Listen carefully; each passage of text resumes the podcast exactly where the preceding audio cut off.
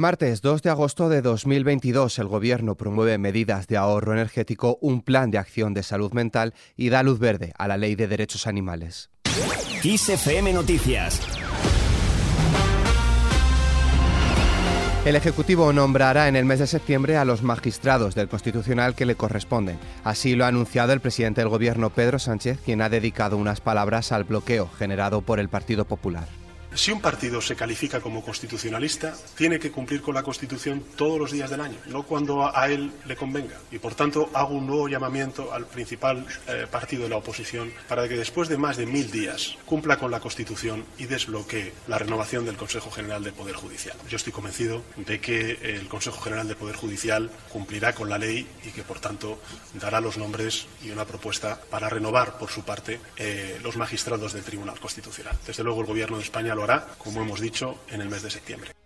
La respuesta del Partido Popular no se ha hecho esperar. Así, el vicesecretario de Economía del Partido Popular, Juan Bravo, ha considerado que Sánchez tiene su agenda para renovar el Tribunal Constitucional y en ese camino no prioriza, dice, llegar a un acuerdo con el Consejo General del Poder Judicial. También se ha referido a la ley de secretos oficiales información que afecta a la seguridad del Estado. Por eso quizá parecería lógico cualquier medida que se adoptase en este sentido fuese por lo menos intentado llegar a un acuerdo con el, con el partido de, que, significa la alternativa para entre ambos hacer algo que debe continuar en el tiempo y debe ser una solución. ¿no? Y sobre todo también que esos documentos oficiales cuando llegue el momento no respondan a exigencias de carácter político para mantener a un gobierno o a otro en su situación. ¿no? Más cosas. El Gobierno ha anunciado las medidas de ahorro energético. La ministra para la Transición Ecológica, Teresa Rivera, ha detallado que en los espacios comerciales, hoteles, cine, transporte de viajeros y administraciones públicas no se podrán superar los 19 grados en invierno ni bajar de 27 en verano. Además, deberán contar con un termómetro para que sea visible en todo momento la temperatura del espacio.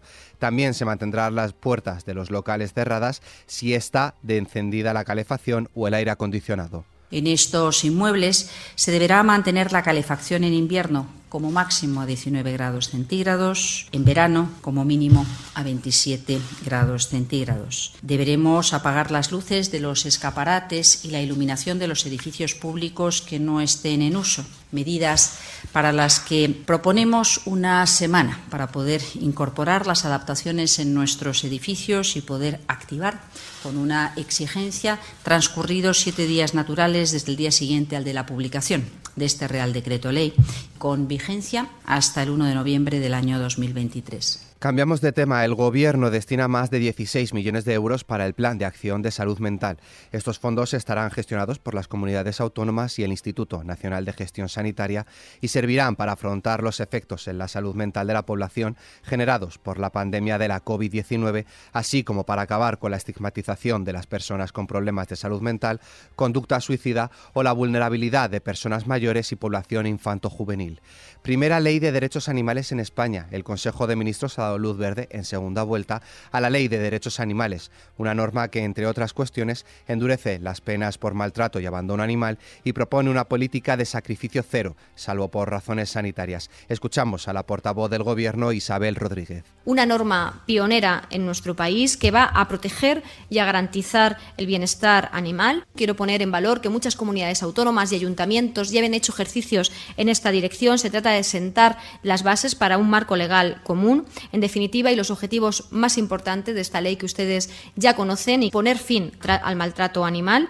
Eh, reformulando también el Código Penal en cuanto a sus penas, el abandono y el sacrificio de animales. En definitiva, se trata de dar también respuesta a una sociedad, la española, que cuenta en uno de cada tres hogares con un animal con el que conviven y hacen su día a día. De manera que damos también respuesta y con esto el Gobierno está en plena sintonía con el sentir de una ciudadanía, la española, donde los animales son un miembro más de la familia. Vox, por su parte, ha cargado contra la ley de protección, derechos y bienestar de los animales. El partido de Santiago Abascal ha asegurado que defenderán en las instituciones y dice en las calles las reivindicaciones de la caza, la pesca y la tauromaquia. Fuera de nuestras fronteras, el presidente de Estados Unidos, Joe Biden, ha anunciado la muerte del líder de Al-Qaeda en una operación antiterrorista estadounidense en Kabul, Afganistán, durante el fin de semana pasado. El egipcio Ayman al-Sawahiri era un médico de más de 70 años al que sus compañeros de facultad calificaban de tímido y que llegó a convertirse en uno de los terroristas más buscados del mundo. Biden ha dicho que con la muerte del líder de Al-Qaeda se ha hecho justicia y que el mundo ya no debe temer a este asesino despiadado. Comparecencia televisada se ha dirigido a todos aquellos alrededor del mundo que quieren dañar a Estados Unidos y les ha asegurado que su país permanecerá siempre alerta y preparado para actuar cuando se trate de defender la seguridad de los ciudadanos estadounidenses. En Europa, los 27 Estados miembros de la Unión Europea deben aplicar la directiva comunitaria sobre unas condiciones laborales transparentes y previsibles, al cumplirse el plazo que tenían los países para adaptar sus legislaciones nacionales a esta normativa europea. El comisario de Empleo y Derechos Sociales ha afirmado que las nuevas normas contribuirán a garantizar puestos de trabajo de calidad y asegurarán la estabilidad de los trabajadores permitiéndoles planificar sus vidas. Borrell ha advertido de una tormenta perfecta para el invierno. El alto representante de Política Exterior y Seguridad de la Unión Europea, Josep Borrell, advirtió de que Europa se enfrenta a una tormenta perfecta este invierno por el alza de los precios de la energía, la ralentización del crecimiento económico y la proximidad de la temporada de frío.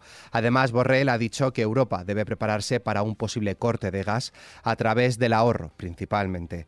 Y terminamos con nuestra hoja cultural.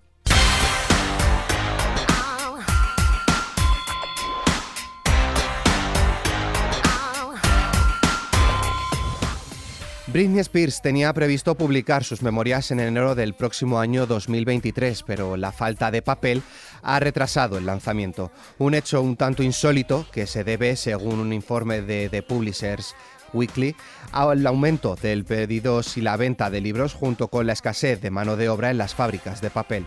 La cantante habría recibido más de 15 millones de dólares por uno de los mayores acuerdos por detrás de las memorias de Obama. Con esta noticia, la cual podéis ampliar en nuestra web xfm.es, nos despedimos por hoy.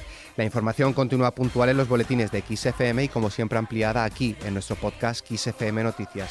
Con Susana León en la realización, un saludo de Álvaro Serrano. Que tengáis muy buen día.